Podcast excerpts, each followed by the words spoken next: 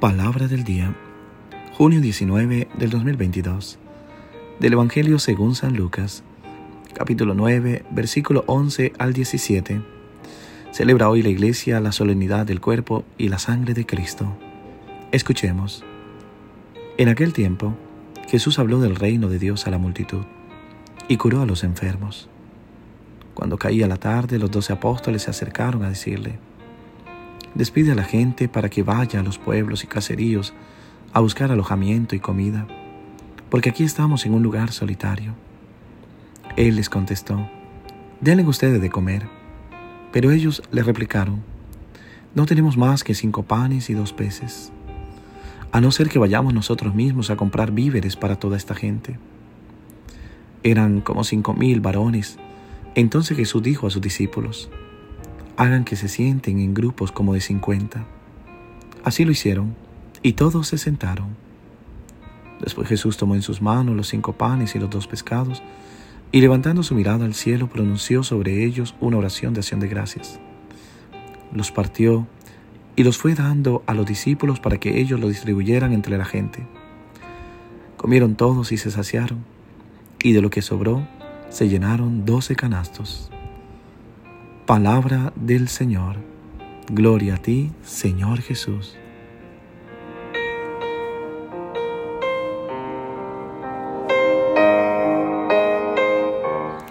¿Qué tal mis queridos hermanos y hermanas?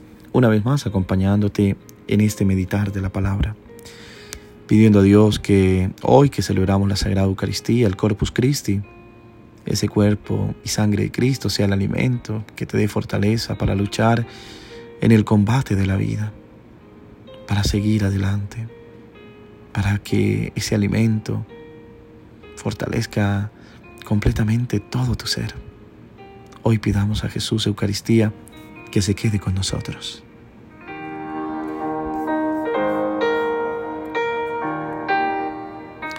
El texto de Lucas que escuchamos hoy nos interpela de manera particular sobre la tarea de la iglesia antes este desconcierto de la multitud.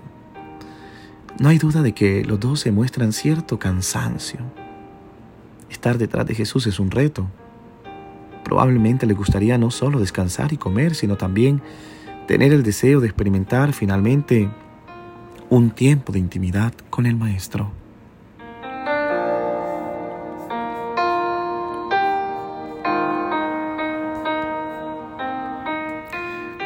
Es posible que veamos que ellos, o es comprensible que piensen en su propio cansancio, pero llama la atención que no sientan compasión por el cansancio de los demás. Ven fatiga de la multitud, pero no siente que sea su problema. No creen que sea su trabajo.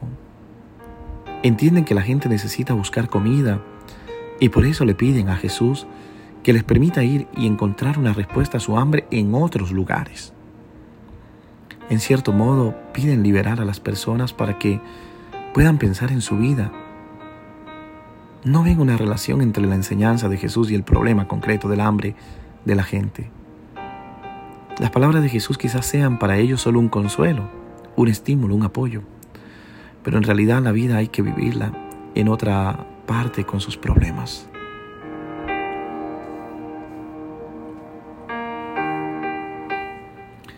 Los doce siguen dentro de una lógica mundana, la de comprar.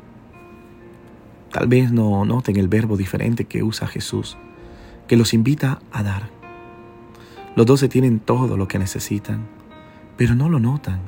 Cinco panes y dos peces, esos son siete elementos, la plenitud. Sin embargo, piensan que la gente debería ir y buscar en otra parte lo que necesitan. No han entendido o todavía no creen que Jesús es la respuesta al hambre de la gente.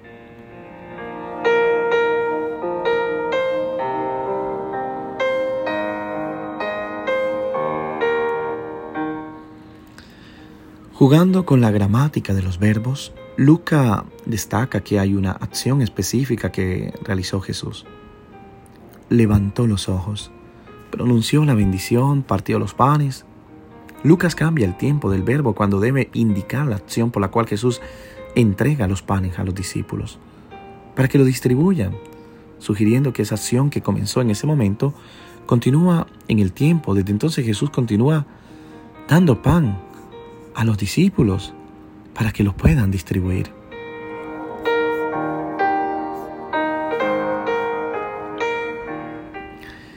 Notamos también que los panes se dan no solo a los doce, protagonistas de la primera parte del texto, sino a los discípulos, es decir, a un grupo más numeroso, a quien se encomienda esta tarea.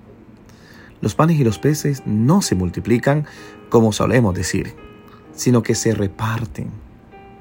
De hecho, es significativo que tendemos a ver este evento como una oportunidad para la producción empresarial efectiva.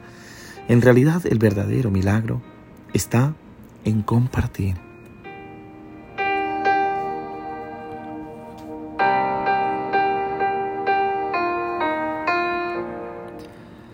De este compartir de esta nueva lógica nace el nuevo pueblo de Dios. Avanzan doce sexto para que cada uno de los doce lleve consigo la señal de lo sucedido.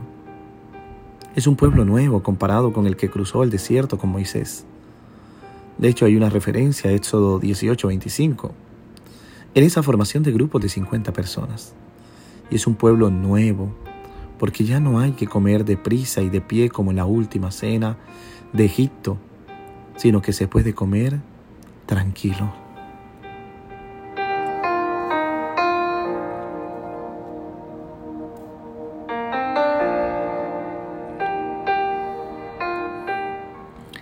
Este texto resuena hoy como un llamado a la iglesia a preguntarse cómo estamos repartiendo el pan que Jesús pone en nuestras manos.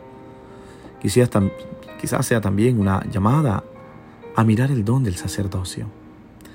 Es una invitación a redescubrir el valor del sacerdocio común a través del cual todo bautizado está llamado a participar en esta misión de compartir.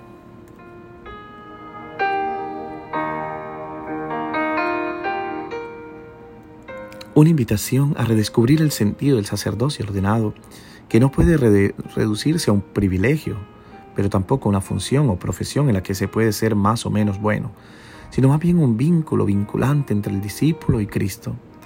Sin embargo, la fiesta de hoy es también un llamado para que cada uno se pregunte por los lugares donde vamos a buscar la respuesta a nuestra hambre, especialmente cuando atravesamos los desiertos de nuestra vida.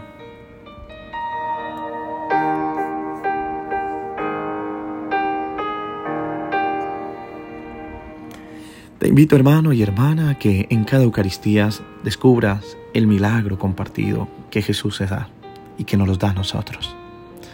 Que podamos vivir ese misterio tan precioso de la presencia real de Cristo en ese pan y en ese vino consagrado, transformado a cuerpo y sangre de Jesús. Que hoy Dios te bendiga en el nombre del Padre, del Hijo y del Espíritu Santo. Amén. Te deseo un hermoso día. Reza por mí.